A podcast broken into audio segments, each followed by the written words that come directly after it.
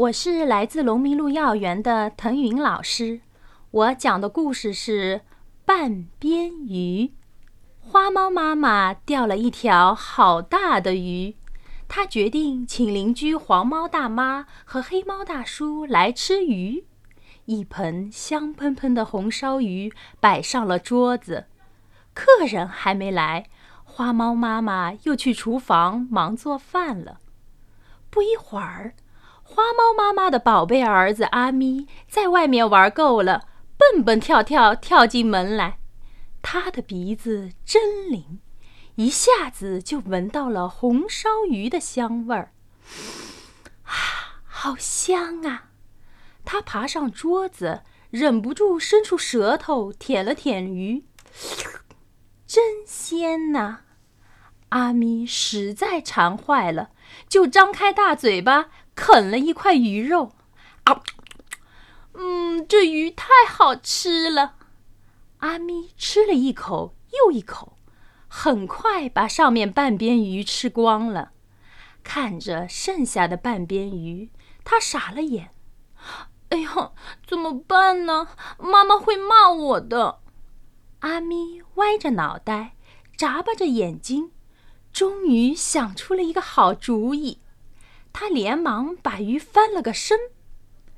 客人们来了，花猫妈妈端上了饭，招待客人吃鱼。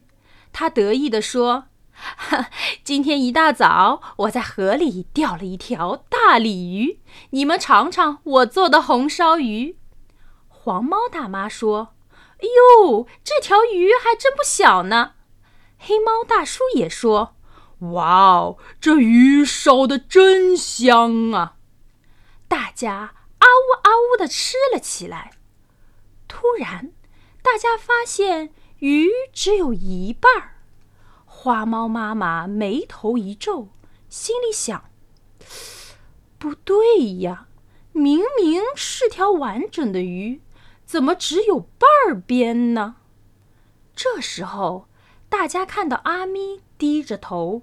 一声不吭，心里全明白了。花猫妈妈气坏了，要朝儿子发火。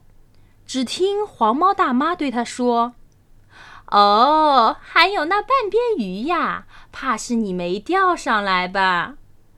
黑猫大叔也笑着说：“哈哈，没错没错，就让那半边鱼留在河里，等它养肥些再钓吧。”花猫妈妈听了，不好意思的笑了。